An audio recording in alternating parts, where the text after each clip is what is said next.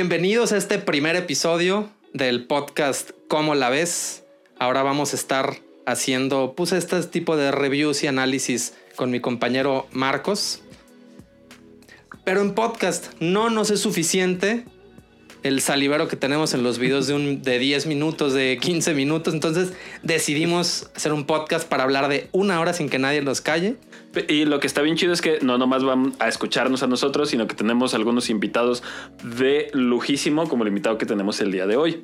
¿Por qué lo seleccionamos de esta manera? Porque estamos hablando en el canal de YouTube sobre el danzón número 2 de Márquez, una obra maravillosa, les recomendamos que la vean escuchar. Si ya escucharon los capítulos, qué chingón. Y si no, aquí nuestro invitado les va a contar un poco, porque nadie, nadie que conozco cerca de mí sabe más del danzón. ¿Y de Márquez? Y de Márquez, que mi querido Dante, Dante Rodríguez.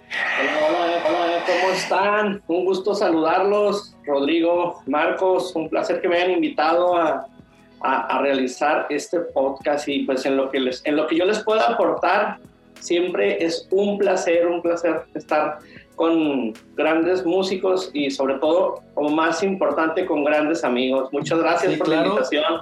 Por eso no podía faltar el pisto. Salud. incitamos a la gente a hacer un drinking game con el danzón 2 de Marx. Cada vez que escuchen la parte A y la reconozcan, le den un trago a su pisto y lo pongan en repeat. Se los prometo que se van a pasar una velada maravillosa. Así no lo pongan en repeat si se trata de ir la parte A. y la van a disfrutar, la van a volver a poner, van a ver si no. Y antes de empezar en los temas musicales, mi estimado Dante, te tenemos unas preguntas. Este, ya que tenemos a, a Dante aquí con nosotros, ¿si eran nueve círculos en el infierno o no, ah, no, no es ese Dante, ¿verdad? Todavía no subo todos, pero ya te contaré cuando llegue ahí. Porque se me hace que hay más de nueve, pero nos engañaron, ¿no? Hay unos más chidos, pero nos contaron nada más los feos. purgatorio. Dante va a subir la Divina Comedia versión 2.0. Estamos trabajando en una obra sobre la Divina Comedia, fíjate. ¿En serio? ¿Con Vin Diesel o cuál va a ser el twist? No, es una obra que de hecho sí tiene que ver con, los círculos, nueve, nueve, nueve pequeñas obras que van a conjuntar una obra. Y habla acerca de la obra, yo creo que desde niño traje esa, esa, esa carga este, del nombre, ¿no? Pero bueno, eso sería para otro tema. Oye, pero está chingón. Sí, te iba a preguntar, ¿las piezas son para qué formato? ¿Son para orquesta, para piano solo, para orquesta de cámara? Mm, las, eh, pensé como pequeños eh, ensambles, son pequeños ensambles, este piano y este, flauta, flauta transversal, por ahí estaba trabajando un cuarteto de cuerdas, estaba trabajando un ensamble entre guitarra y, violín también. Este, un instrumento que me gusta mucho a mí en lo personal, pues el clarinete, hacer ahí algo con clarinete y tal vez un, un, xilófono este, o unos crótalos, ¿no? Ese contraste de, de, timbres. Y ahí va, está trabajando, sí, ya que, que, que, se está trabajando. Y coinciden que tiene que ver la temática con la, con la Divina Comedia. De hecho, yo lo dije de broma, pero ahorita que lo comentas, ¿qué repercusiones personales en tu vida ha tenido el nombre? ¿Por qué te pusieron así tus papás? ¿O tu mamá? ¿Quién fue ahí? ¿O fue la abuela que lo impuso? Ya ves que también. Sí, las abuelas tienen una autoridad difícil. Se va a llamar Dante, porque cállate, cabrón. Soy tu mamá, le dice a tu jefe y. ¿Y ya? ¿Así se quedó? Pero, pero, ¿cuál es la historia? ¿Te, algo... Bueno, la, historia en realidad sí tiene que ver con mi abuela. Este, soy el segundo hijo de, cuatro. Y, fue mi abuela la que propuso básicamente el nombre de Dante. Muchos pensarían, y de hecho yo le iba a pensar que era por Dante, Dante Alighieri, el, gran poeta italiano, escritor. Eh, pero no, fíjate que tiene que ver, mi, mi abuela este, materna eh, creció, bueno, ella vivía en un, en un, rancho cerca de Zacatecas, pero era un rancho pues muy alejado, ¿no? De, de la capital. entonces, pues la, en aquellos años, la única forma de, de, estar en contacto con el mundo externo era, la radio. y ah, mi abuelo escuchaba la XW. Y en la mañana, de 5 de la mañana a, a 9, por ahí, había un locutor que se llamaba Dante Aguilera o Aguilar, no recuerdo bien el nombre si me equivoco, perdón, pero entonces ese es el motivo, entonces a mi abuela le motivaba mucho, ya se levantaba temprano, no sé si literalmente a ordeñar vacas para hacer queso, a hacer tortillas, a, hacer lo que hace una, una, mujer que se dedica al campo y a, todas estas, bonitas, y digo bonitas porque también es muy bonito, ¿no? Estos bonitos trabajos y eh, esa es la historia, fíjate, esa es la historia. Pues cuando nazco yo, a mi abuela se le quedó muy marcado el nombre del locutor y fue la, la recomendación de, de, mi abuela. Este, póngale, Dante, póngale Dante, por favor. Entonces... Algo pues, tenía que ver una abuela ahí. Sí. mi querida abuela, que donde esté, le mando un gran abrazo. Un abrazo donde esté la abuela de Dante.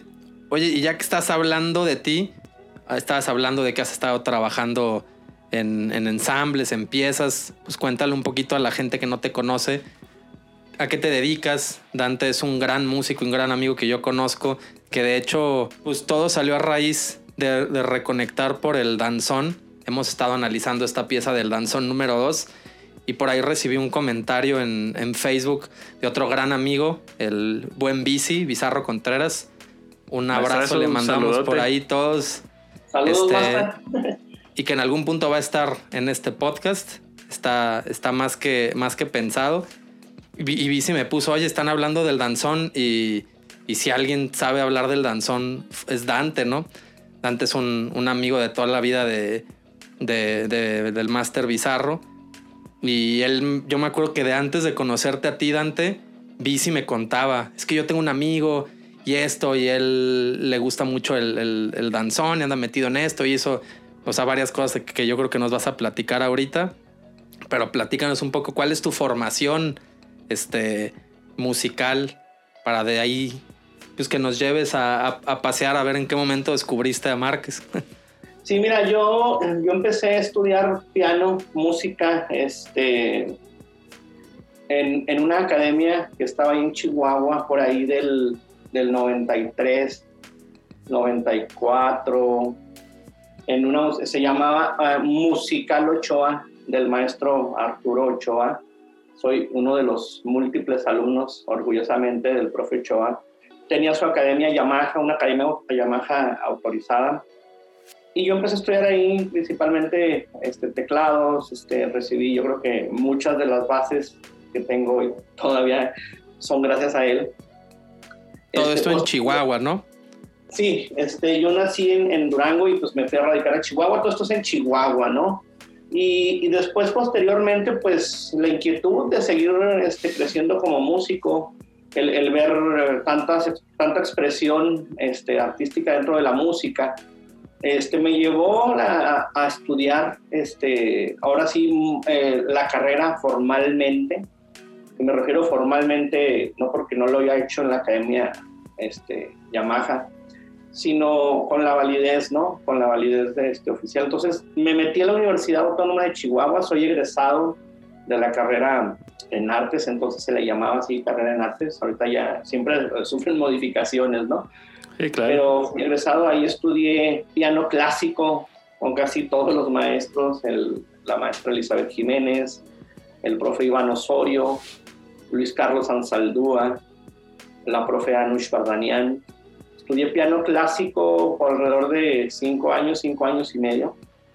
Este, y pues básicamente eh, me dediqué después de eso, yo creo que en el último año de la carrera fue cuando me surgió esa, esa inquietud por, por componer, por, por dedicarme a hacer mi música, ¿no? Dedicar a algo que, que me gustara a mí, ¿no? Propiamente, después de haber llevado esta formación, ¿no? Este, que era una formación no tipo conservatorio, pero sí, sí estaba muy apegado a las materias, eh, eran muy, muy similares. Tuve muy, muy buenos maestros ahí. Este, y pues básicamente esa es mi formación, ¿no? Actualmente después hice he hecho algunos posgrados en composición, en cursos de orquestación, eh, pero pues básicamente yo creo que mi principal escuela, así literalmente, ha sido pues el, tocar, ¿no? El, seguir tocando. Yo creo que los músicos no nos jubilamos, no nos jubilamos hasta, que, hasta que dejamos de tocar. Y pues básicamente creo que mi formación en ese sentido aún sigue y, y pues yo creo que eso es un poco de lo que te puedo compartir de lo que he estudiado, ¿no? Oye, yo quisiera hacer una pregunta, porque acá hace unos días tenía una plática con unos alumnos. Yo doy clases aquí en una, en una escuela de artes que es a nivel prepa.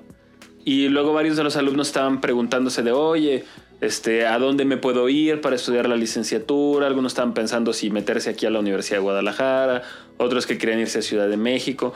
¿Tú cómo ves? ¿Le recomendarías a este tipo de gente eh, joven que está buscando hacerse una formación ir a la Universidad de Chihuahua? Sí, claro que sí. Este, mira, más allá, obviamente la, calidad educativa que puede, ofrecerse que pueda ofrecerte una institución sí es muy, es, determinante en algunos sentidos, ¿sí? Yo te podría decir, no, pues te puedes ir a, al conservatorio a Londres o, o, no sé, España que también tiene muy buen, buen sistema, inclusive Venezuela, ¿no? Que tiene un estupendo sistema de enseñanza musical.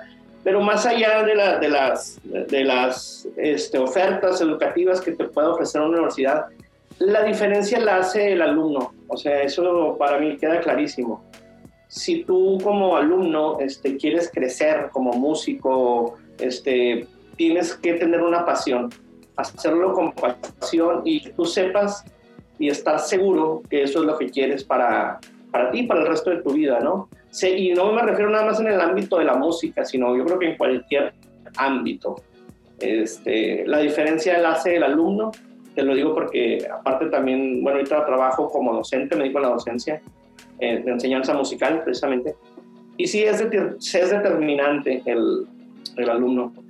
Y sí se recomendaría la Universidad Autónoma de Chihuahua, tiene, tiene una buena escuela de artes también, ahí eh, tienen una ventaja que confluyen este, también lo que es eh, el, el, arte escénico, tanto la danza como el teatro, eh, el, arte, el arte plástico, también ahí tienen esas dos ramas, y la música obviamente y sus vertientes. En ese sentido, sí tiene una buena oferta porque confluyen y, y conviven, entonces es muy importante que como como artista, a lo mejor tú estudias música o estudias danza o estudias teatro, pero que tengas ese, ese permeo, ese contacto con, con los diferentes campos, ¿no? A veces, este, eso me pasó a mí, ¿no? A lo mejor tocas o vas a dar un concierto y estudias toda, tus seis, los, los, seis meses que dura el semestre y, y vas y presentas la hora y estás más nervioso porque no tienes proyección escénica o porque a lo mejor no tienes otros elementos que te pudieran dar, a lo mejor el teatro como músico, o a lo mejor al que actúa, una presencia vocal que podía estudiar con un, con un coach vocal. Entonces, sí es una, una buena oferta, al, al, menos yo tuve muy buena experiencia ahí en la, en la facultad de, de artes, que ahora sí ya es este, facultad. Porque aparte está interesante que dentro de la misma facultad haya convivencia con otros artistas, ¿no? Porque creo que luego los músicos tenemos la mala costumbre a convivir con puros músicos. Oh, sí. Y está chido, ¿no? Creamos una comunidad. De hecho, este, por medio de las redes sociales, uno a veces se da cuenta de, de la comunidad tan grande que somos, del apoyo que existe entre tus camaradas músicos, pero no nos conectamos con otras artes. Y yo creo que, como dice Dante, a veces esas... Simplemente lo que comentabas, ¿no? A lo mejor convivir con alguien que está más metido en el desarrollo escénico te puede inspirar, convivir con un pintor te puede, te puede inspirar que compongas una obra que a ti por sí solo, por medio de la música, no te está... Pues hubiera ocurrido. digo, ahí está cuadros de una exposición de Mussorgsky, por ejemplo, ¿no? No hubiera hecho su obra maestra si no hubiera ido a la exposición de arte de un amigo, ¿no? No, inclusive para ya a lo que te dediques, ¿no? Igual a lo mejor estudias este, guitarra jazz o te gusta el rock, igual que te juntes con un, con un, un, buen, un buen diseñador o y que te ayude, que tú puedas diseñar tu propia portada, o sea, son elementos que te van dando, ¿no? Sí, ahí sí, pues todo, todo suma, ¿no? Pues ya ves que inclusive se cuenta de este apartamento legendario que tenía Miles Davis en el centro de Nueva York, en donde se daban cita todo tipo de músicos y hay una entrevista que luego no, no, sé cómo en medio de un montón de PDFs que me pasaron en la universidad venía esta como una foto de una cita de un periódico en donde se decía que en ese en ese departamento lo mismo escuchabas a Miles que este iba Bill Evans que, iba este no, no, recuerdo cómo se llama, un trompetista clásico muy, muy renombrado de ahí que les ponía discos de Bartok y cosas del estilo. Entonces que decías, no, pues es que esta gente no era como de, ah, somos los jazzistas y solo oímos jazz, ¿no? Estaban entre todos ellos escuchando música de, de quien fuera que estuviera haciendo, de quien quiera que estuviera activo. La comunidad artística aprendiendo uno de otro. O sea, de hecho, creo que los grandes movimientos es lo que, lo que se han caracterizado, ¿no? Ahora que hemos estado estas semanas por un por unos talleres de apreciación musical que estamos dando con Marcos, hemos estado analizando este, pues los inicios del jazz, del blues, del rock progresivo y te das cuenta cómo todo se va conectando porque todos convivían con todos, existía este como pues esta hermandad de ni siquiera envidia, oye, está bien chido lo que están haciendo del otro lado del charco, lo queremos hacer nosotros, ¿no? Y esto generaba en vez de una competencia, un desarrollo constante, una evolución musical endemoniada y una velocidad este, inimaginable. O sea, ahí están los 60s y 70s que hubo unas producciones musicales brutales. están años como el 67, en el puro 67 hay 35 discos importantes para la historia de la música, ¿no? En el 69 también, pero pues eran épocas donde todos los músicos buscaban no nada más empaparse y juntarse con otros músicos a que te aplaudieran y te dijeran que está bien, ¿no? Que creo que es algo que que, se confunde con hermandad y no está, este, es apoyar, ver, ver cómo yo tomo esta influencia, ver cómo yo la aplico, este, en mis obras. Ahí tienes a los Beatles halagando a Hendrix y a Hendrix a los Beatles que a su vez estaban escuchando a Stravinsky y admirándose cómo podía, podía lograr esas sonoridades, ¿no? Sí, es muy importante. Fíjate que ahora que mencionas eso eh, de cómo se convivía, ¿no? Eh, yo creo que la mayor enseñanza que, al menos en mi caso, que yo pude tener, y, yo creo que ustedes no me van a dejar mentir, es la convivencia que tienes con otros músicos, porque en realidad les aprende uno, ¿no? Y si algo le pueden aprender a uno, pues mejor. Yo creo que las convivencias, en ese sentido, en eso se basa, ¿no? En aprendizajes motos. Mira, yo ya me aprendí esto, o, o así de, descubrí esta técnica X, eh, no, no sé, ¿no? Hasta inclusive el otro día eh, no me lo vas a creer, con un amigo, ¿no? Compartiendo secuencias armónicas de que de pronto sabías, ¿no? Ah, las, estudiaba, las estudié o algo, pero ya que alguien te las toque, que mira, si lo inviertes, si haces esto, digo, vas aprendiendo, ¿no? Yo creo que, que como tú lo mencionabas, esa hermandad es, va más allá de la amistad y de todo, y del aprendizaje que al fin de cuentas los amigos en cierta forma nos, nos acompañan en esta vida para aprender de otros, ¿no? Salud por eso. Salud. Salud, saludcita. Ya me puse muy filósofo, disculpen. Salud. Aprovechando el buen cotorreo acá oh, que tenemos. Qué lástima que, que, ha tenido que ser por Zoom, mi Dante, pero de verdad lo platicamos con Marcos. Dijimos, no, es que tenemos que inaugurar con Dante porque justo andamos ahorita con el, con el alboroto de, de Márquez. De Márquez y, y queríamos o sea, la otra día tuvimos una plática contigo antes de, continuar con los videos. Pues ya ves que tuvimos ahí un, pues un, pequeño cotorreo, ¿no? Pero queríamos aprovechar para, para, inaugurar este primer episodio del podcast, porque queremos abrir un espacio de, de, eso, de hacer una comunidad de hermandad, de que vengan otros compañeros músicos. Mencionábamos que, que no tarda en estar el maestro Bizarro por acá, ¿no? amigos compositores, amigos este, directores que andan haciendo cosas acá en Guadalajara. De hecho, en algún punto, si vienes de visita a Guadalajara, estaría bien chido que te dieras la vuelta otra vez por acá para, para hacer algo personal. Que... Sí, una segunda edición de podcast estaría bien chida. Pero antes de continuar con lo que sigue, creo que nos gustaría que nos contaras algo que ya en medio este, pues nos lo platicaste a nosotros, pero me gustaría que la gente lo escuchara de primera mano, Dante. Lo de los infiernos. Ya no, no mentiras. ¿Cuántos círculos en el infierno? Ok, ok. Hay que irnos preparando para cuando lleguemos para allá. Es buen tema, no creas que no. Bien terco, no te hagas, Dante. Tú sabes cuántos hay, qué está pasando ahí, ¿no? Los Illuminatis están ahí. Está Elvis. El, el- el monopolio de los infiernos. Beethoven vive ahí. ¿Dónde está Beethoven? Dinos. No, mentiras. Se me hizo bien interesante que tú nos contaste cómo estuvo la primera vez que escuchaste el danzón en tu vida. O sea, en nuestro caso, o bueno, en el mío personal, yo ya lo escuché, pues en mi vida adulta como estudiante de música, en algún punto llegas a Márquez, ¿no? Porque es uno de los este, compositores y de los... Y su obra es la segunda obra orquestal mexicana más tocada en el mundo después del Guapango de Moncayo. Este, lo De- siento. del cual hablaremos Sí. alguna vez también, ¿no? Si tenemos esa deuda ahí con... Y hasta, hasta ahorita sí es, no sé, vamos a ver, este maestro Arturo, si en algún punto le dan su madre a Moncayo, pero ahorita es la, la segunda obra más importante, ¿no? Ponen los guantes, ¿no? Y ting, ting.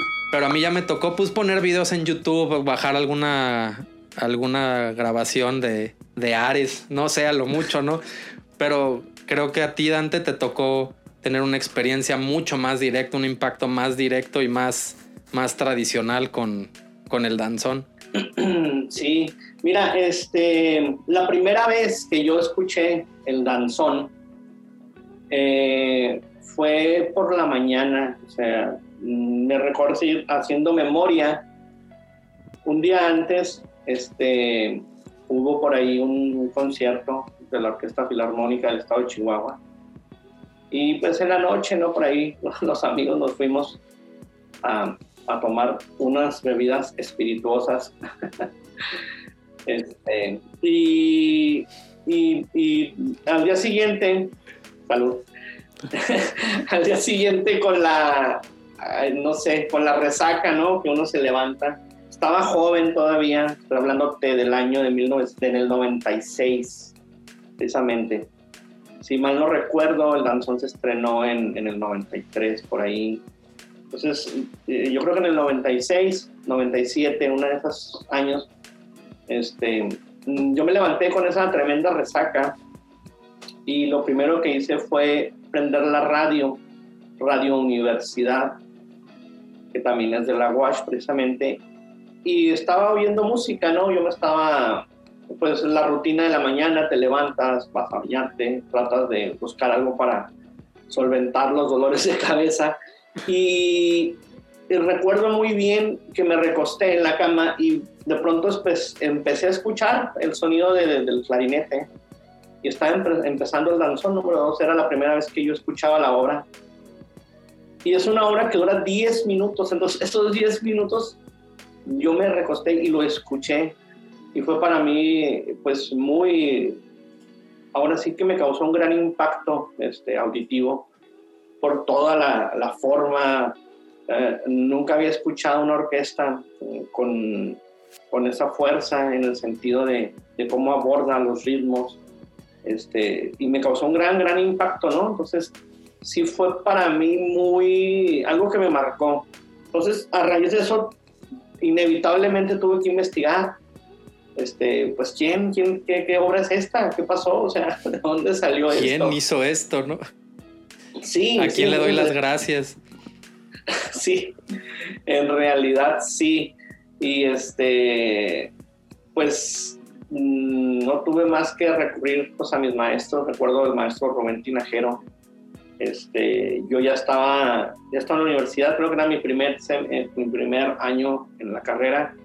Y, me recuerdo que fui con él, el maestro Rubén Tinajero, que le dije, profe, ¿usted conoce esta obra? Y me dijo, sí, es el danzón. Inclusive después él me llevó un- un- un, artículo en una revista y ahí empecé, ahí empecé a escuchar, digo, a, a investigar más acerca de, pues, de este compositor que yo en mi vida lo había escuchado, ¿no? En mi vida lo concebía, ¿no? Eh, y, yo creo que esa fue, esa fue la primera el primer acercamiento que tuve con el danzón número 2 y de ahí este, recuerdo muy bien que mi hermano, este, yo le, le, le, enseñé la, la, obra, ¿no? Porque inclusive pues, va a sonar a risa, pero la tuve que grabar en un cassette.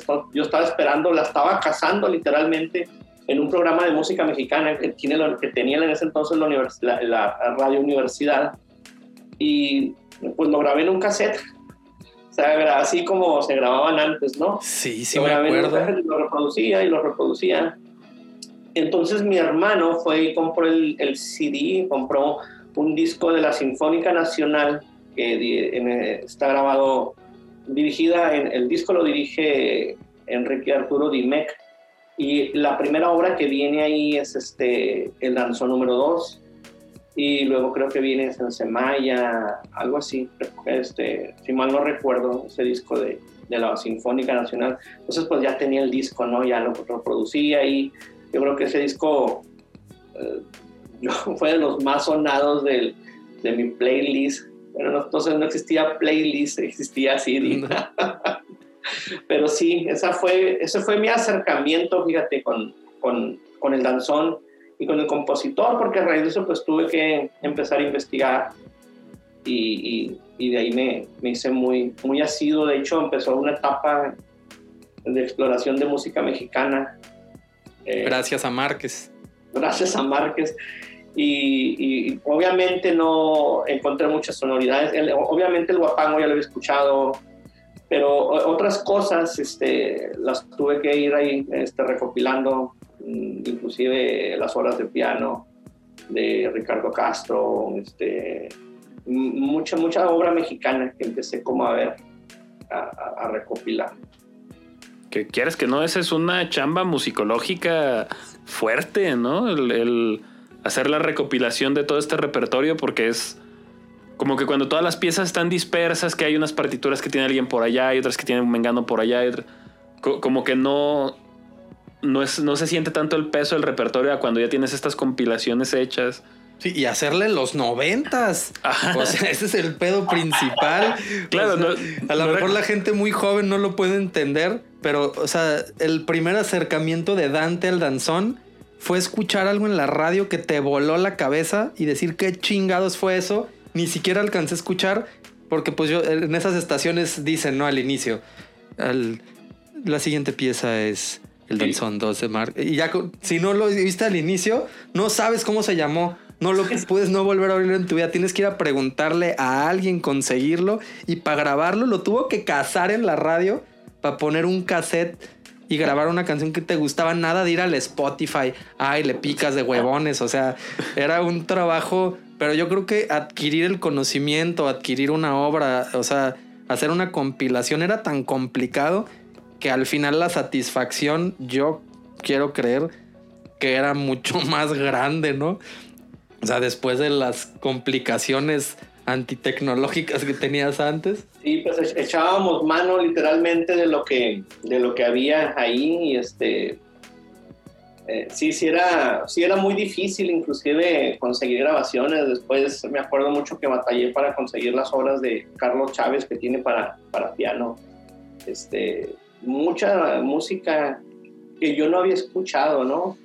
Y que eh, en, sí me abrió esa puerta a la música mexicana, sobre todo, porque pues a Mozart, a Baja, Beethoven, obviamente es, es de cajón que lo vas a ver, si estudias música lo ves, lo tocas, este, ah, eh, pero el descubrir un compositor nuevo, te estoy hablando que Arturo Márquez sacó el danzón en el 93, yo lo escuché, ponle tú a más tardar en el 97, o sea, te estaba Ahí ahorita cerquita. ahorita ya estaría viejo, ¿no? Sí, exacto. Se hace viejo en una semana, pero en ese entonces la obra, imagínate, era una obra nueva.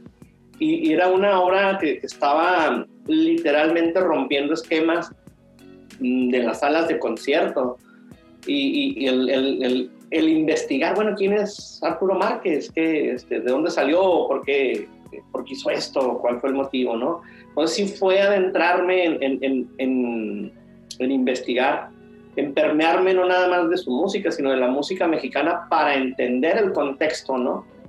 Que, si bien inclusive mucha gente todavía sitúa a Márquez como música nacionalista, otros no, algunos otros críticos no, pero ya es cuestión como de, de enfoques, ¿no? Y eso, pues sí, ya lo, lo va a definir la historia todavía.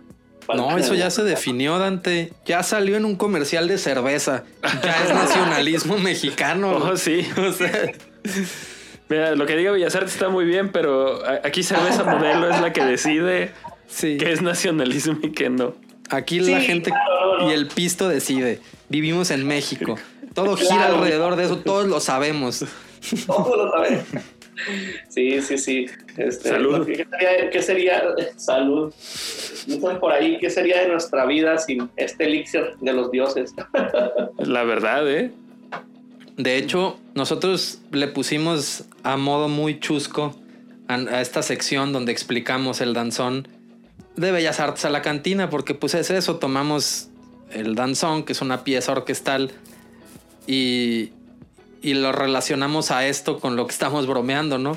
Que está bien raro como una obra nacionalista aquí en México, como lo fue el Guapango de Moncayo, marcó el tema de, la cerveza este, Corona, ¿no?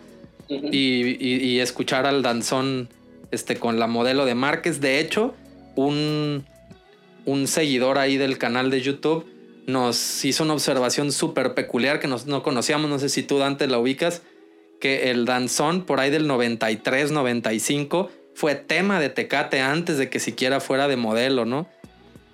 O sea, yo, yo no sabía eso, yo tenía 3, 4 años cuando esto estaba sucediendo. No pisteaba en ese entonces. Afortunadamente, ¿no? Si algo hubiera estado muy mal con tus papás si a los 5 estuvieras pisteando, güey. Mamá, por favor. Sí, sería una tragedia para todos. Fíjate que no recuerdo la verdad realmente. Sería interesante investigar. A lo mejor igual de... Y sí, fíjate, no, no, no, no recuerdo yo si, si fue tema de, si alguien por ahí sabe, estaría bien chido porque yo ya investigué en internet y en, internet, en YouTube no hay registros de los comerciales, nada más están los de Corona y los de la modelo. Pero al final del cuentas era, era esa como nuestra deducción. Qué loco que algo en orquesta cabe como siendo el tema de una cerveza, ¿no? Y por eso jugamos con esto de Bellas Artes a la cantina. Vamos a seguir analizando a Márquez. Vamos a analizar el, el guapango de Moncayo también. Y, pero, pero tú nos contabas, Dante, cómo es al revés, ¿no? O sea, esto que nosotros planteamos es una paradoja misma del danzón. O sea, los danzones vienen de las cantinas, es al revés, ¿no? O sea, la influencia y la música del danzón se tocaban. Y sí es cierto, yo cuando nos lo contaste, como que me cambió el chip de. Sí, es cierto, o sea, más bien es de las cantinas a Bellas Artes, de regreso a las cantinas. Regresamos al danzón por eso no sé si tenga que ver con algo cultural y en eso, por eso lo relacionamos con la cerveza, pero está interesante este, pensar en eso, que el, danzón es música de fiesta, de cantina. Sí, fíjate, eh, inclusive yo hice, después, ya después de algunos años, investigué acerca de, todo este tema. Precisamente el danzón viene de, de Veracruz. Cuando llegan este, de la isla de Cuba, y de, esa parte del Caribe, mm, de lo que es mm, Cuba precisamente, vienen, mm, se dejan venir muchos este, balseros que le llaman, ¿no? Para, y llegan al puerto de Veracruz, se establecen ahí y eh, ellos empiezan a trabajar en, en, la mayoría, pues en fábricas, en fábricas que en ese entonces eran de telas, este, eh, en el café, en todo este tipo de cosas. Entonces hay una anécdota en donde ellos empiezan a, a cuando se termina el trabajo, eh, obviamente ellos ya traen el danzón, el danzón en, su forma, ¿no? En su forma y en su concepción este, urbana, por decirlo de alguna forma. Y se concentran ahí en, precisamente en una fábrica de textiles que creo todavía existe, en Veracruz. Entonces al final de la jornada laboral, pues como muchos de ellos no tenían este, las posibilidades, de hecho no había mucho a dónde ir, las clases sociales estaban muy marcadas en ese entonces, este, obviamente los dueños pues, iban a sus salones de baile y, así, entonces ellos se quedaban a bailar ahí en la fábrica y les permitían ahora sí que hacer sus, sus fiestas. Y ellos bailaban danzón, entonces se empezó a popularizar muchísimo, sobre todo en toda esa área de Veracruz, el danzón, de ahí pasó a los salones de baile, ya este, más oficialmente, ¿no? La gente de la alta sociedad empezaron a, a, tener el gusto por el danzón, ¿no? Porque en sí, pues tiene una forma muy específica de bailar. Musicalmente hablando, tiene una forma muy específica de componerse. Tiene sus tiempos, tiene sus partes, ¿no? La, eh, la parte del reposo, la parte rápida, inclusive la temática, ¿no? Pero entonces empieza a, a hacerse toda esta danzomanía, ¿no? De, en el sentido... Danzomanía, está perrón el término. La danzomanía. Sí, porque fue un, fue un ritmo, ¿no? Si ahorita está de moda el reggaetón dentro de la música urbana o, el pop o no sé qué es lo que más nos suena, pues en, ese entonces era el, el, top, era lo que, lo que mm, se tocaba, lo que se esperaba escuchar para bailar a partir de ahí después, este, eh, Arturo, eh, mm, por encargo precisamente de la Sinfónica Nacional, le encargan una obra con la temática del danzón. Entonces, literalmente él se va, se va a estos, por la década, pues no sí, a principios de los 90, 91, 92, él se va junto con un amigo pintor, que no recuerdo el nombre, se va a Veracruz, van a Veracruz a raíz de esta petición que le hizo la Sinfónica a Arturo. Arturo era un compositor nuevo en ese entonces, este, no lo conocían, ¿no? Hacen, hacen la, eh, el pedir, hacen la petición, ¿no? De que componga algo y se van, se van literalmente a hacer un estudio antropológico y no este de que vayan de investigadores, sino se van de antro en antro escuchando danzones. Por eso le digo antropológico. Entonces se van, se van a escuchar danzones, se van a bailar danzones, y de ahí agarra todas eh, las ideas, agarra... Eh, yo me imagino que fue un proceso ¿no? también de aprendizaje como todos. Eh, y regresa y pues sale el danzón número 2, esa obra que pues, tan magistral, ¿no? Esa es la historia, fíjate, de hecho Arturo, Arturo en alguna ocasión tuve yo la, fortuna de conocerlo, él me la contó, me, me dijo cómo había sido todo, todo ese proceso, ¿no? Yo en su momento también traté de, cuando vi el danzón, obviamente después yo de danzones no sabía absolutamente nada, lo único que sabía era que existían y ya. Entonces también me di esa tarea, ¿no? De, empezar a buscar discos, danzones con marimba, danzones con orquesta, danzones con mariachi, o sea, con todo lo que... Sí, de, escuchar la raíz, ¿no? La raíz de lo que realmente escuchó Márquez, que lo acabó, este, influyendo a que escuchara lo que tú ya habías percibido ese cálido verano del 96. No, mentira, no sé qué. Pero. Ese cálido verano. así, lo percibiste, así como majestuoso, iluminó tu rostro. Te curó la cruda, güey. Fíjate que sí, en lo personal, sí, sí, este, para mí fue algo que me que marcó. En toda esa, yo creo que esos años fue para mí muy, muy importante esa obra.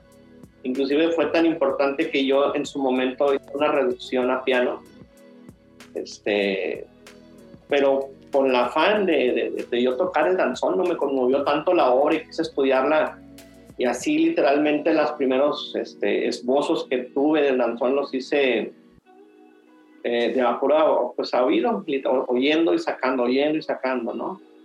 Este, después tuve la oportunidad, el maestro Marco Aurelio, que le mando también un saludo, falleció hace poco, maestro, donde estés. Un abrazo, gracias por tus enseñanzas. El maestro Marco Aurelio me, me, compartió la partitura, el full score de orquesta, y, pues de ahí me agarré y la, hice la reducción lo mejor que pude. No, no la había, no la escribí, ¿no? No, no, no, en ese, todo ese trampa, todo ese tiempo nada más lo, pues lo tocaba en el piano, iba sacando partes, pero la obra ya en sí ya tenía toda la estructura, ¿no? Este, y, por de hecho por ahí todavía, precisamente la vez que tuvimos esa charla me puse a buscar este, los archivos, pero eran archivos en un programa viejísimo que se llamaba Encore. Ajá. no, sé si todavía existe, pero todavía tengo mis archivos en Encore, uno de los programas más eh, que iniciaban, ¿no? En la, en la captura de partituras y Sí, a mí ya no me tocó, a mí ya me tocó Sibelius y Finale completamente, pero sí lo ubico como, como dato histórico. Sí, sí si te pones a hablar igual el, no sé, quién se acuerda de, de Altavista y de todos esos navegadores que existían, ¿no? Pero sí, este, digo que fue una, una gran experiencia el tener ese acercamiento, ¿no? Porque yo, yo hice ese arreglo precisamente como para finales ya del, del 98, 99, que fue cuando me empezó a, dar esa inquietud como de, de, arreglar, de componer. Y sí, literalmente salió ese, ese arreglo este, del Danzón 2 que igual nunca registré, pero este, por ahí tengo un video que toqué en el 2001, lo toqué en, en un concierto que hice, tampoco no me acordaba de, de, esa, de esa parte, hice un concierto. Toqué y fue toqué dos danzones de él, también toqué el danzón número 5 que es para un cuarteto de saxofones, también tengo una reducción de, ese danzón, tengo la reducción del, del danzón número 2 y otra reducción, es que me puse a sacar todas las reducciones que tenía del maestro Arturo. También tengo una reducción a piano de una obra que se llama Conga del Fuego Nuevo. Que sí, claro. Rolón, ¿cómo no? Es también una de, las, más importantes de Márquez, ¿no? Sí. sí, para las fiestas del milenio.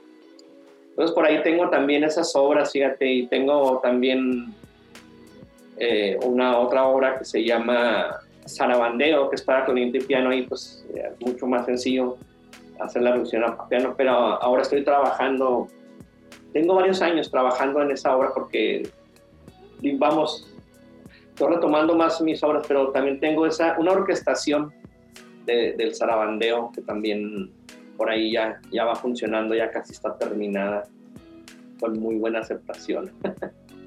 Muchas felicidades. Pues cuando tengas algo por ahí, mi Dante, mochilas para los estudiantes. Claro que sí, adelante. Sí, no, las reducciones ahí están disponibles si alguien necesita, yo tengo las reducciones ahí ya, listas en Sibelius, para compartírselo. Lo bueno de, todo esto es, es, que se comparta, que se toque, que la música siga sonando, ¿no? Porque si no, pues ahora sí que hablando filosóficamente, la música está ahí en los discos o en el papel, pero ya se crea al momento en que se toca o se vuelve a escuchar. Esa particularidad tiene este arte, ¿no? Estaría chido hacer algo, ¿no? Ya que Dante tiene acá las reducciones, ver si las versionamos, ya que hemos andado muy progresivos, ver qué sale eh, por ahí. Claro, como esto que hacían luego las bandas de los 60s y de los 70s, ¿no? Que agarraban estas piezas este, clásicas y les hacían sus reversiones, que ahora que hablamos de cuadros de una exposición, pues tiene Emerson Lake and Palmer, tiene una versión de ella. Ah, sí. Inclusive de, ahorita estamos escuchando de esta banda Nice que, que tenía una versión de I Want to Live in America. O sea, que era, era la película, bueno, el, la obra de teatro de la época, entonces pues la agarraron y la, la destruyeron y la hicieron otra cosa. Otra cosa. Ahí también brutal Keith Emerson en los teclados. Estaría chido, digo, ojalá fuera yo Keith Emerson, ¿verdad? claro, no, pero pues bueno. Ahí se las vamos a deber, ¿no? Hacer lo que podemos con lo que tenemos, vaya aquí hay algo que se me hace bien interesante. O sea, me, dices que esta, esta historia sobre el danzón te la cuenta el mismo Arturo Márquez, ¿no? Este, o sea, de cómo fue, hizo toda su investigación. ¿Cómo es que llegas a conocer a Márquez? Porque no, es como que uno hoy en día vaya y le timbre a su casa y, hola, soy fulano y vengo a cotorrear, ¿no? Pues, ¿O ¿Cómo pasó? Maestro, si le toco me contesta o me veo muy vagabundo para que me, me manda seguridad así. Este, fíjate que fue muy curioso. Fue, yo creo que todo es casualidad. Fíjate que inclusive ahorita, en este instante, que estoy reflexionando que todo fue como mucha coincidencia, mucho, este, como que el destino te lleva a, ese, punto, ¿no? Eh, mm, para el 2002 yo ya estaba egresado de, la universidad, de mi carrera. Eh, entonces un amigo, Rubén Fernández, también le mando un saludo, eh, contrabajista, eh, él es maestro, es, un maestrazo, es atrilista de orquesta, en ese entonces estaba trabajando con la Sinfónica Juvenil de Jalapa, entonces, como todo buen amigo, me fui a gorrearle las vacaciones de verano. Muchas gracias los compas. Por, aceptarme en tu casa, mi querido Robert. Entonces, mm, ahí estuve alrededor de un mes este, en su casa. Estuve, entonces yo me iba a los conciertos de la Sinfónica, está la Sinfónica en Jalapa, está la Sinfónica Juvenil. Entonces, eh, recuerdo mucho que había una feria internacional del libro ahí. En la, la en la Universidad Veracruzana, organizaba una feria. Y curiosamente le hacen un homenaje a Arturo Márquez.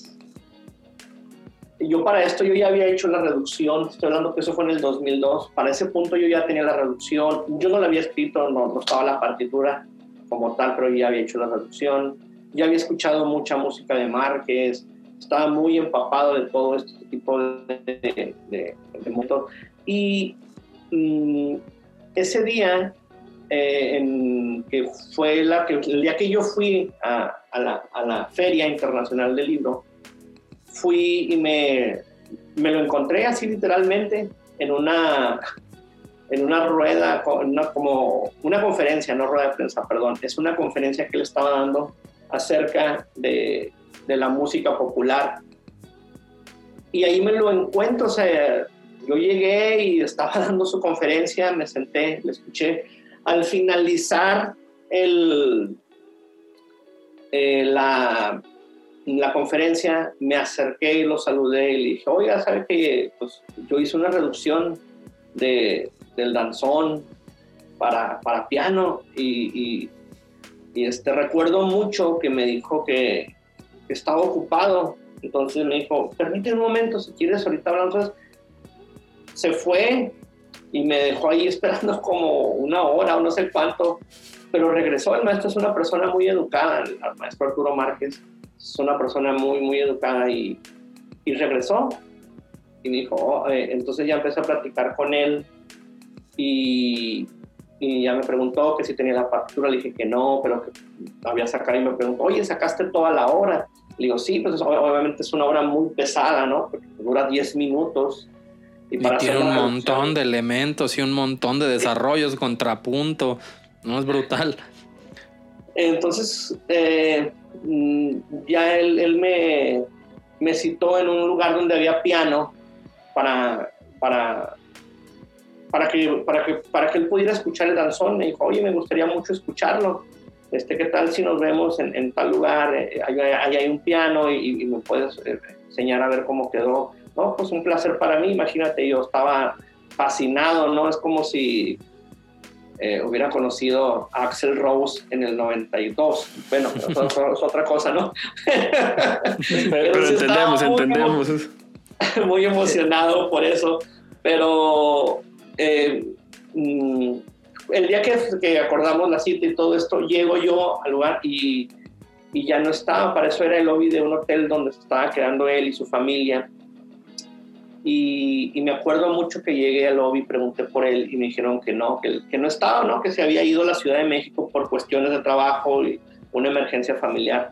Pero ahí se quedó, como la feria internacional era eh, pues a, su nombre, él tenía que volver, volvió a los días allá a Jalapa, pero se quedó su esposa y su esposa me, me atendió y me dijo que, que, me pidió una disculpa porque pues no voy a estar Arturo porque él se tuvo que ir a la Ciudad de México. Y, y, de ahí me dijo, pero él regresa para el estreno de la obra precisamente. Ahí es, fíjate qué fortuna, ¿no? Ese, eh, ese fin de semana, la Sinfónica de Jalapa estrenó Conga del Fuego Nuevo. fue la primera vez que se escuchó esa obra. El estreno aparte. Sí, y fue la primera vez que, bueno, yo la escuché, para mí fue un honor, ¿no? O sea, la verdad que a lo mejor eh, para estos tiempos puede sonar muy insignificante, ¿no? Que tú hayas sido, oye, yo fui al estreno del Danzón 2, imagínate, ¿no? O sea, de hecho, por ahí tengo el programa de mano, lo debo tener por ahí guardado, y este, mm, inclusive lo tengo autografiado por Arturo, porque cuando se acabó la, el concierto, me volví a acercar a él y le dije, oiga, pues muchas gracias entonces ya no hubo tiempo de, que yo le tocara a lo mejor el danzón, pero fue muy padre porque yo después a raíz de eso me puse a capturar. Yo creo que fue cuando empecé a, a, usar más, más los, los editores de música y, pues tuve que aventarme el, el, trabajo, ¿no? Estoy hablando del 2002, para el 2003 ya lo tenía todo, el danzón este, capturado para piano. Y te digo que tardé muchísimo porque los editores de hoy día, oye, son geniales, ¿no? O sea, sí, te, me imagino. secuencias, te graban, te hacen todo, ¿no? Bueno, no te hacen todo, porque para eso se necesita también talento, muchas cosas que uno no tiene. Pero eh, en aquel entonces el editor, no, olvídate, era ir poniendo nota por nota, el copy-paste a veces no te lo hacía como querías, o sea, era estar seleccionando nota por nota y poniendo, y luego te descuadraba y tenías que volver, a, veces no se guardaba, digo, no, la, benditas computadoras ahorita, ¿no? Que, que sí, la verdad, eh, nos han facilitado mucho, ¿no? Eh, tanto los secuenciadores como que ya puedes vincular, ¿no? A mí me, sorprende muchísimo que puedas, tanto el Sibelius como el Finale, este, este, sincronizarlos con los módulos de contact, con... Ah, sí, cierto, para que suenen chido. Ajá, con todo este tipo de, de, instrumentos virtuales que si bien a bien aún suenan eh, un poco robotizados, pero olvídate, es un avance genial, ¿no? O sea, sí, sí, es mucho antes. Entonces te digo que sí fue un proceso muy largo, de un año, es un proceso de un año, porque sí era muy complicado, era muy complicado. Sí, claro. Una chambota aventar eso al papel. Sí, claro. Olvídate, era, este, me acuerdo muchísimo que, que si en alguna ocasión inclusive mi computadora dejó de funcionar y tuve por ahí pues, que conseguir este, algunas, este, unas piezas y fue toda una experiencia. El caso es que al final de todo ese tiempo, pues yo le, le mandé por fax, imagínate, mandé por fax la hora, se la mandé. ¿Saben qué es un fax? ¿Saben qué es un fax? ¿Saben qué es un fax? Si no, si no saben, ahí la dejamos. si no sabes qué es un... No, olvídate, y luego eh, fue muy gracioso porque pues se cortaba la llamada y luego tenías que volver a empezar, no, empieza de tal página, se quedó en tal página, y o sea, sí fue, y eso te, te cuento, estoy acordando este instante, ¿no? De toda esa, de toda esa experiencia que sí fue... Creo que, que uno hoy en día dice, ¿por qué no tomaste foto con el celular y la mandaste, no? Pero dices, no, hombre, en ese tiempo eso no se podía. Tenías que pasar de verdad todo un, ahora sí que toda una odisea para poder hacer llegar esta música. Y que ahora, para eso estamos hablando del 2000, más o menos qué edad, como del 2003. 2002, 2003. Y tú escuchaste la obra en el 96, que fue cuando empezó... 97, por ahí 97, casi estoy seguro que fue el 97 estamos hablando de que ya había seis años de trabajo invertidos en esa reducción. No sé ustedes, pero hacer seis años algo que no sea la primaria es un chingo de tiempo. Sí, sí, sí, sí, estuvo, fue, fue, fue muy difícil. No, no difícil, fíjate que, mm, que como te comentaba, cuando haces las cosas con pasión, el tiempo a veces se te va volando, ¿no? Puedes estudiar dos, tres horas, cuatro, ocho horas y a lo mejor sí te cansas físicamente, pero mentalmente sigues al 100. ¿Por qué? Porque lo haces con pasión o, o, lo haces con gusto, ¿no? O sea, todo este tipo de cosas te llevan a eso. Claro. Y, fíjate que sí fue, mm, fue muy, para mí fue muy motivante, marcó mi vida el conocer al maestro Arturo, porque pues en ese entonces ya, ya, ya, ya estaba él, ahora sí que consagrado en muy pocos años, logró un estatus en, en, el mundo de, la, de las de las salas de concierto logró un, un, lugar muy, muy, muy alto, ¿no? Que muchos compositores este, quisieran. Y, y, para mí fue muy, me marcó, fue muy determinante. Yo creo que antes del danzón, y, y yo soy otra persona después de haber escuchado el danzón como músico, sí me cambió la perspectiva de lo que se puede eh, y no se puede hacer. Muchas veces, ahora que comentabas tú, Rodrigo, esta parte, ¿no? De la sala de conciertos a las cantinas, pues no, o sea, en realidad, como, mencionas tú, fue al revés este proceso. Y, mm, lo importante es que eh, eh, este tipo, como yo no sé, no, no, es un experimento, sino como el tratar de conjugar estos ritmos a veces con la música de salas de concierto también nos aporta otras sonoridades, otros colores, otra forma de, de percibir, ¿no? A veces estamos muy acostumbrados a que no, es que la música de orquesta es aburrida o que la música em, nada más la gente que sabe la puede escuchar o tienes que tener el oído educado. No, no, claro que no. El arte, el principio del arte y de la música es el sentir, ¿no? Y, y todos tenemos formas de percibir y de sentir.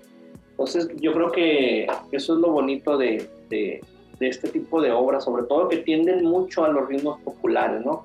Porque podríamos hablar de, de otro tipo de obras, ¿no? Más este, dodecafónicas, eh, etcétera, con otro, tipo, con otro tipo de técnicas, es muy específicas, pero este tipo de música, que ahora sí que llega como a muchas personas, y es como una forma también de, de acercarles, de acercarles esa, no de acercarles, sino que ellos se acerquen y digan, oye, qué padre esta música, ¿no? Y no, la toco en orquesta, entonces, oye, qué genial, ¿no? Entonces empiezan ahí, y, y sí hay toda una euforia, ¿no? Por el danzón todos esos años fue, pues literalmente una euforia.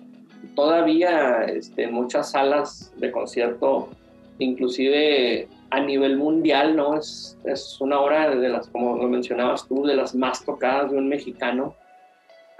Y pues nos tocó, fíjate, eh, yo alguna vez cuando estudié eh, en la universidad decía, imagínate qué padre haber conocido a José Pablo Moncayo, o a Carlos Chávez, o a Ricardo Castro, ¿no? Bueno, dije, bueno, me tocó conocer a Arturo Márquez y... Sí, de hecho.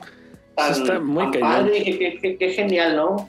De hecho es algo que nos ha pasado un montón uno de los principios muy fuertes que tiene este canal y una de las razones por las que nos juntamos fue justo lo que tú estás comentando.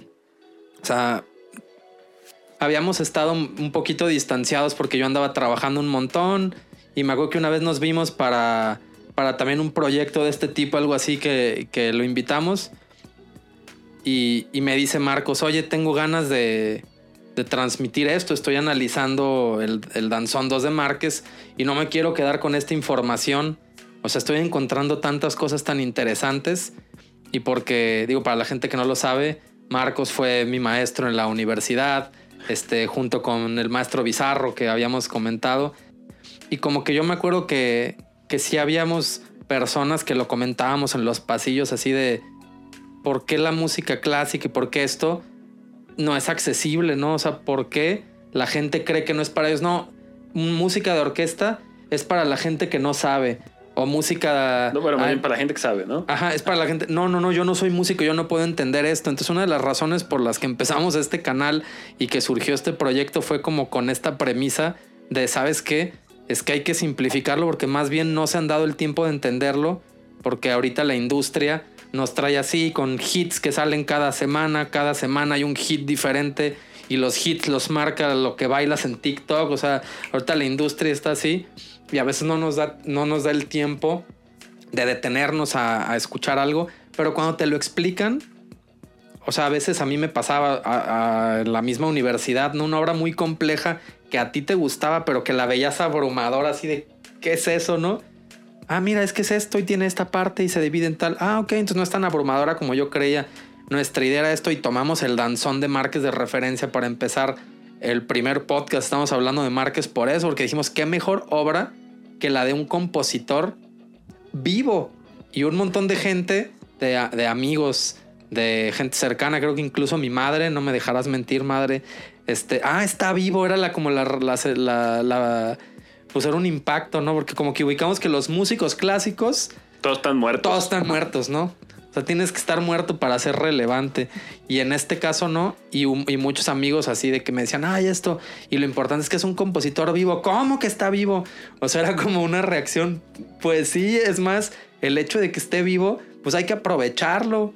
O sea, de hecho, por eso estamos tomándonos el tiempo de empezar con Márquez con analizar a Márquez, porque a Moncayo tenemos más chance de hacerlo porque ya se petateó Moncayo, ¿no?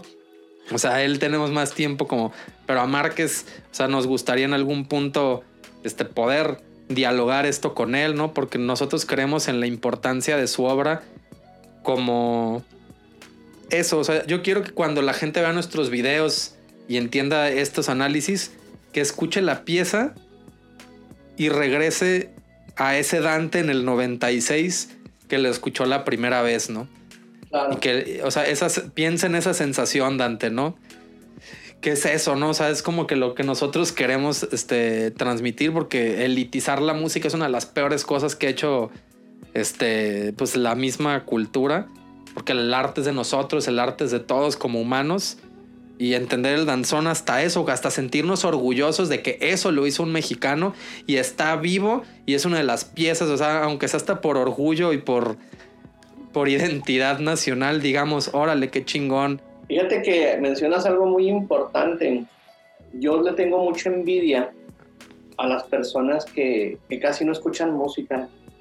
Y digo envidia en el sentido de que, imagínate, no sé, para mí siempre ha sido, yo creo que para los músicos, cuando oyes una obra trascendental, y no para la gente, sino para ti, dices, qué padre, o sea, y tienes esa sensación de, de escuchar algo por vez primera, de leer un libro por vez primera, de ver una película que te guste mucho por vez primera. Entonces, eso es una sensación envidiable. El otro día estaba con una amiga y le dije, oye, tú has escuchado a Fito Páez, es una ella es una excelente cantante y, nunca lo había escuchado, o sea, no había escuchado o, las había oído, no escuchado. Entonces le dije, ¿cómo te tengo envidia? Porque el día que lo escuches bien y veas todo lo que te aporta, vas a sentir lo mismo que yo sentí la primera vez que lo escuché. Como mencionas tú, ojalá y estas nuevas generaciones sí puedan escuchar este tipo de música, ¿no? La música del maestro Arturo, o sea, mucha música que a lo mejor no han escuchado, ¿no? Y que se den cuenta que también aportan las mismas sensaciones y que, y que te van a volver a hacer vibrar y, dices, oye, qué genial, ¿no? O sea, qué genial que la música sea capaz de mover en nosotros todo ese tipo de, de sensaciones, ¿no? De formas de sentir.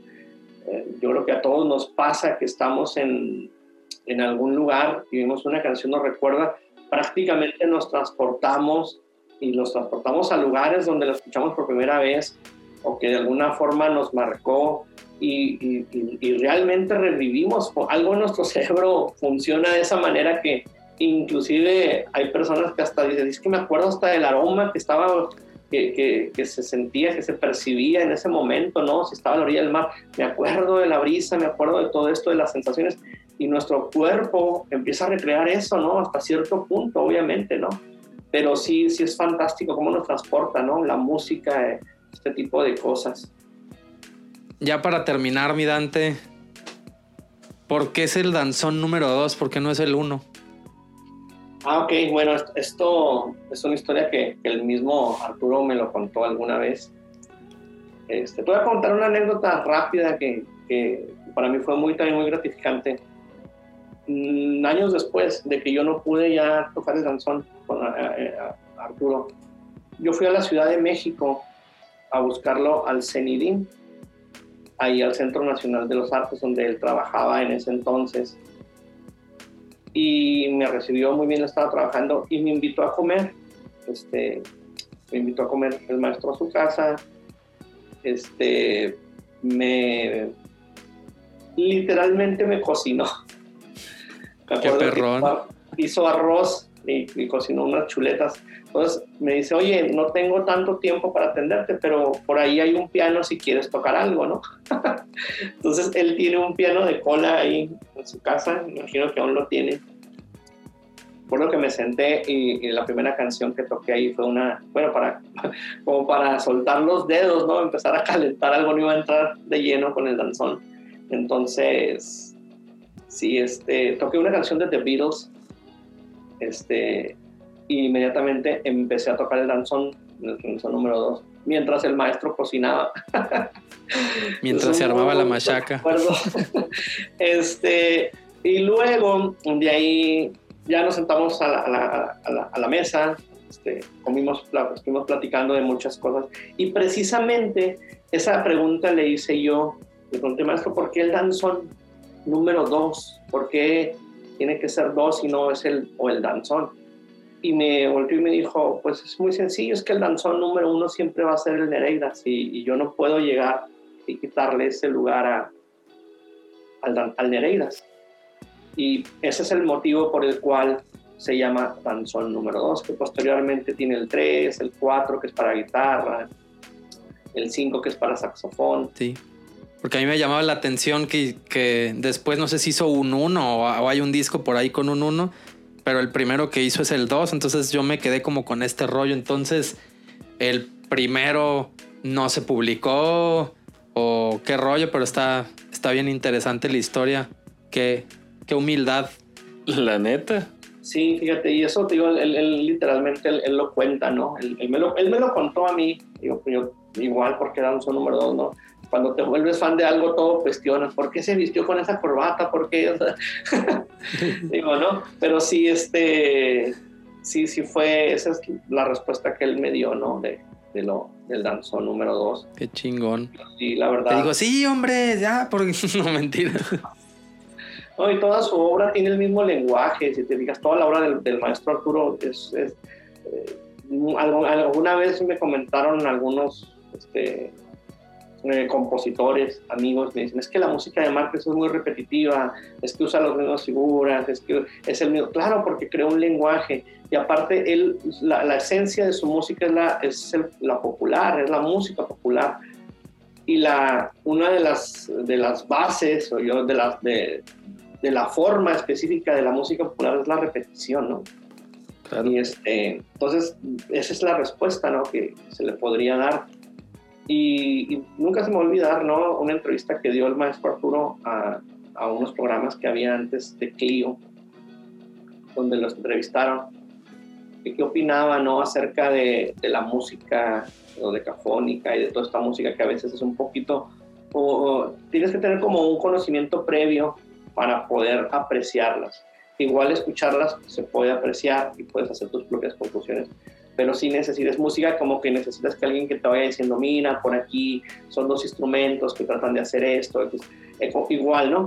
Entonces él comentaba mucho que, que de hecho le preguntaron que qué opinaba de, de, la crítica que a lo mejor le podían hacer acerca de que pues era música popular al fin de cuentas, ¿no? Los temas eran muy simples, o sea, simples en el sentido que pues son melodías populares y él contestó, o sea, y me gustó mucho su respuesta. Dijo, yo creo que para mí es mucho más honesto hacer, escribir una cumbia, escribir un, bonito bolero a alguien que, que, le cuesta un poco más trabajo de percibirlo.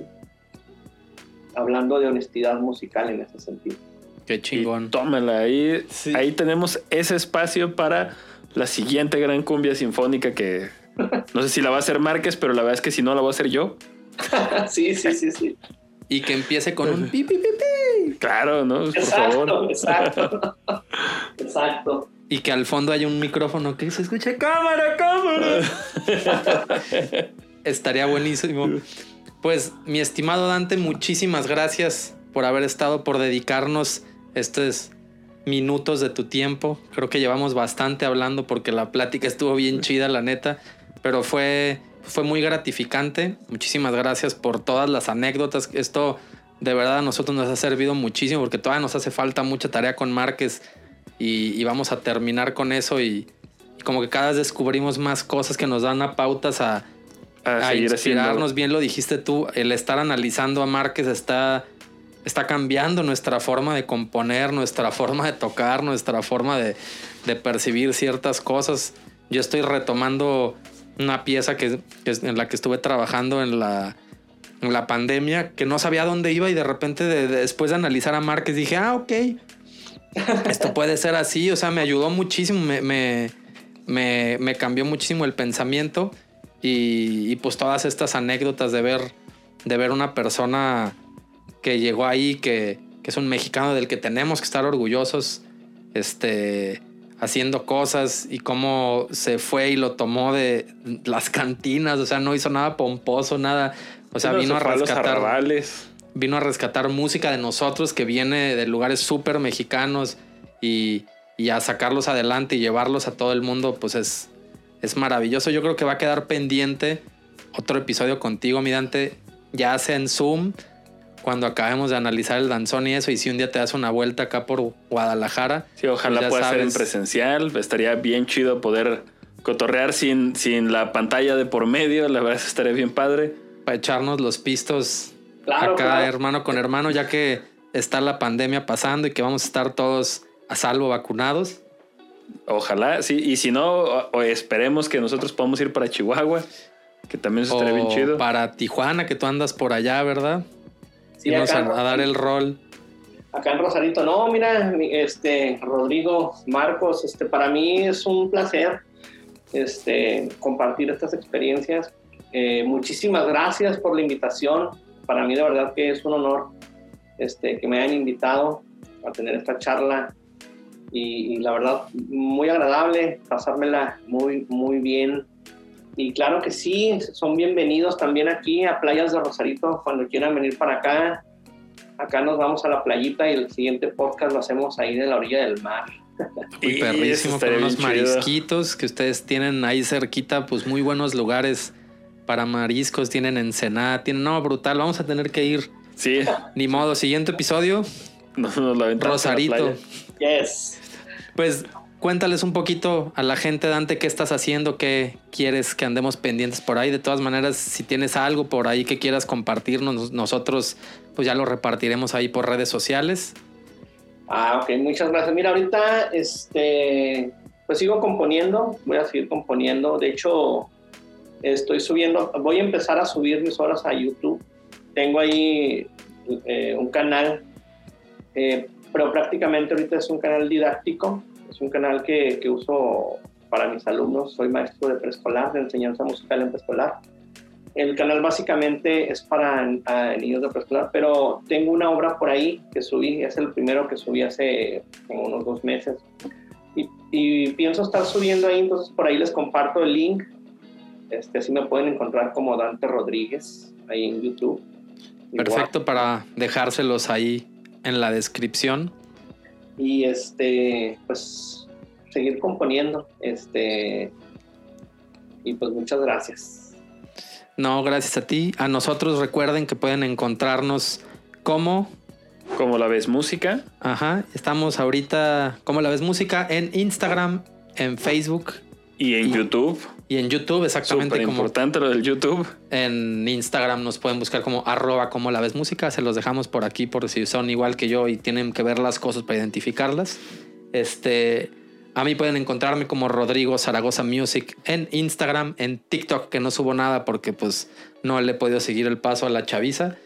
Este, y en Facebook también estoy ahí como Rodrigo Zaragoza Music. ¿A ti cómo te pueden encontrar, Marcos? A mí me pueden encontrar como Marcos Reyes Compositor. Igual estoy en, en YouTube, en Instagram, en Facebook. Ciertamente abrí una cuenta de TikTok en la que no hice más que darme cuenta que ya no tengo. Sé que ya tengo 20, entonces ahí no subo nada, pero en todas las demás ahí me pueden encontrar. Y de nuevo, muchísimas gracias, mi Dante. Quedamos pendientes con el siguiente episodio Rosarito Fest. Ándale. Adelante, cuando gusten. Si no, pues igual. Gracias, nada más reiterarles la- el agradecimiento por la invitación y, y, pues ahora sí se los digo como amigos, un abrazo. Espero verlos pronto, igual espero allá o acá. Sí, Nos vemos, Marco, Rodrigo, muchas gracias. estamos No, pendientes. muchas gracias, y Dante. Muchas gracias al maestro Márquez por todo esto. Si no fuera por él, no estaríamos vueltos locos siete meses haciendo análisis de su obra y sacando contenido y analizándolo y reduciéndolo para ustedes. Muchas gracias a todos, a la gente que llegó a este punto del, del video. Del-. Muchas felicidades. Este, por aguantarnos hablando todo y tanto a nosotros que nos encanta hablar. De hecho, esta cámara podría estar grabando ocho horas y se cansan, me cae de madre. Pero bueno, ahí queda el primer episodio. pues estrenazo de podcast. Sí, estreno. Inauguramos con el maestro Dante y nunca nos contestaste. ¿Cómo es el infierno? Si quieres, No, neta queremos que- saber. Bueno, pues cuando ande por ahí voy a, a- a inventar algo para regresar. en alguna está. forma, en alguna forma, yo creo que si regreso voy para allá, este, si voy para el, como ahí está el chiste ese, si voy al infierno pues tengo amigos y si voy al cielo pues, creo que también. pues ahí nos vemos. Ahí nos Muy vemos bien, en la, en la coda. Ahí Nos nos, vemos. encontramos en el calderón. Sí, exacto. Adiós.